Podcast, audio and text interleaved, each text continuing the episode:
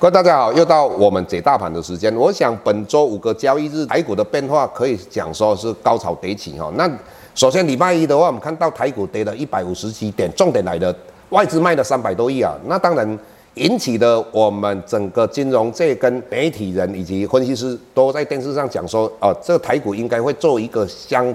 当大的回档修正哈，结果我们看到礼拜二、礼拜三一直到礼拜四，台股是往上涨的，而涨的幅度的话哦，也相当的大哈，曾经有涨到快要两百点。其中的话，我们又看到真正的台股站上一二六八二，就是在礼拜三、礼拜四、礼拜五之前的话只有一天哦，所以整体来讲，我们看到外资虽然大卖哦，但是我们的台股已经站稳了一二六八二哦，纵使星期五外资还卖了一百二十亿哦，但是。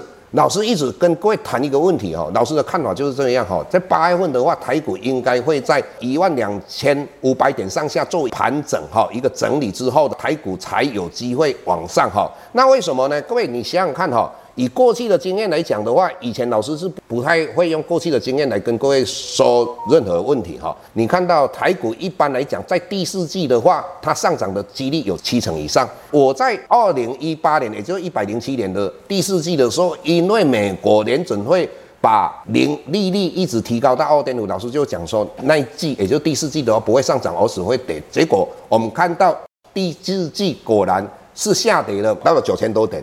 但是各位，今年我认为为什么会涨？外资一直到八月份卖超幅度还有很大嘛？那我认为在九月份之后的话，外资应该会归队，也就是会跟过去的经验一样，在第四季上涨的几率七成以上，甚至于我认为今今年应该有机会往上上涨。所以这一段期间，因为台股说实在的涨的幅度会相当大，从八千多点一直到破了一二六八二，看到电视上的分析师或很多的媒体人一定会讲到。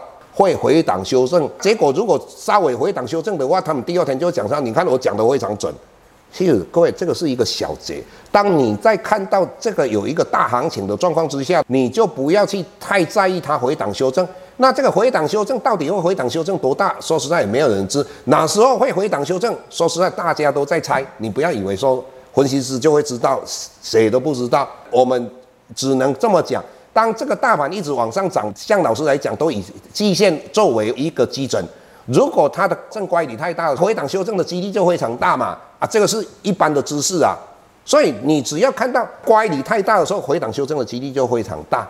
但是它会回档到多少不知道。当你看到一个大行情的时候，它可能会一直往上涨的时候，你就不要再去在乎那个细节。那最重要的是你的选股能力。所以。为什么老师一直跟各位讲，就是如同我们的陈时中以前提前部署嘛？老师是不是提前部署？一直跟各位讲风力发电，各位你想想看嘛，去年就开始一直讲风力发电。其实你只要做一档股票，华城，去年我们大概二十四块、二十五块就布局了。昨天的收盘价应该是三十五块，三十五块的话，你再加上它配息一块钱，呃，三十六好了，你的报酬率五十趴了呢。重点是说。你在这个往上涨，它纵使会回档修正，因为它是一个多头，你的股票只要是未来的产业的股票，说实在，它不见得会跌啊。所以那个已经不是很重要的哦。这个是跟各位谈的第一点。那第二点，我们要谈到什么？你看到我们刚才讲到说，它只要的乖离太大了，会回档修正嘛？你看到我们的柜台指数，它从一百六十几点突破了二零一九年的最高点一百六十几点之后的话，一直往上到了一百七十七点。那之后因为合一中天的事件回档修正，最低点来来到一百五十四点。老师讲说，现在的生技股绝对不是像基亚、浩鼎那时候的骂它，因为我们的生技股有在进步。那之前的话，像基亚跟浩鼎，它都是单一的一个解盲，只要它没有成功，它就完了嘛。但是我们现在的生技股，它的品质跟获利跟以往大大的不同，所以老师就认为说，一百六的时候应该有支撑，结果我们看到这一次反弹来到了一百六六十八点。那各位，你们看到星期四、星期五柜台指数是往下修正的哦。那修正回来的话，它最低点哦，修正到了一百六十五点，它的最低点刚好是在星期三那一天的红 K 线的最低点，诶，没有破哦。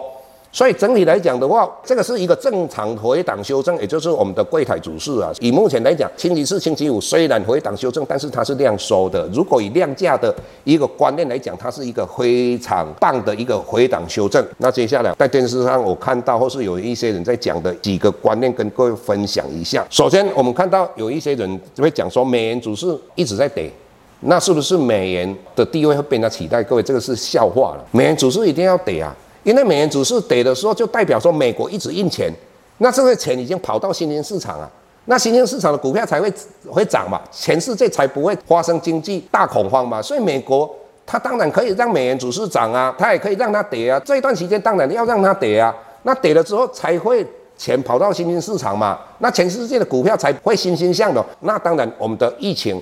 所影响的经济或影响的资本市场，当然就不会那么严重嘛。所以各位，这个你必须要非常的了解哈。再来的话，上个礼拜就跟各位讲到哈，黄金这一段期间的涨不是为了避险。那我们看到有一些人在讲说，哦，黄金，哦，现在的话因为要避险啊，所以它现在涨到两千点。所以在这种状况之下，股票会跌。各位，你想想看，黄金。涨的幅度那么大的，你还有什么避险吗？我之前就跟各位讲，所谓黄金避险，是因为我们的物价很高，我们的美元购买力下降，所以我们去买黄金是为了保值。那现在不一样啊，这一段期间的话，黄金已经涨到这么高的股票，当然也是在创新高嘛。股票在创新高的状况之下，有人就会讲说啊，黄金它会继续涨，所以这个资金都跑到黄金，不会，全世界资金很多，所以这个很多观念。你必须要把它搞清楚。再来的话，那资金泛滥可能会引起泡沫，这个是天大的笑话，诶，错误哈。只要资金泛滥，就不会有泡沫。在怎么样状况之下才会有泡沫？资金紧缩。所以这个观念各位要了解。所以我跟各位讲，这一段期间你不要去想想说全世界的股票会泡沫，为什么不会泡沫？资金太多了。所以我们看到最近黄金破新高。债券的价格破新高，那接下来呢？当然就是房地产嘛。再来是什么？就是股票。这个是老师一直跟各位谈的。各位有没有看到美国的纳斯达已经创历史新高，来到一万一千多点？道琼指数，因为道琼指数里面的话有航空股啊，所以你看它它已经来到了两万七千多点了。所以整体来讲，这个股市是在资金的推动之下，它是呈现一个健康往上攻击。所以你的观念一定要正确啊。当它往上攻击的时候，只要你资金风险控管好，那我认为你就不要再犹豫说啊，它会回档修正多大？只要你的产业看得对，这个修正都没有什么。你们可以加入到我们 Plus Play 哈，看老师想的是什么产业。因为老师说实在花很多时间哦去看公司。那公司的话，我们当时在对谈当中，我们就知道它未来的愿景是不是好，营收是不是增加，它最坏的是不是过去的。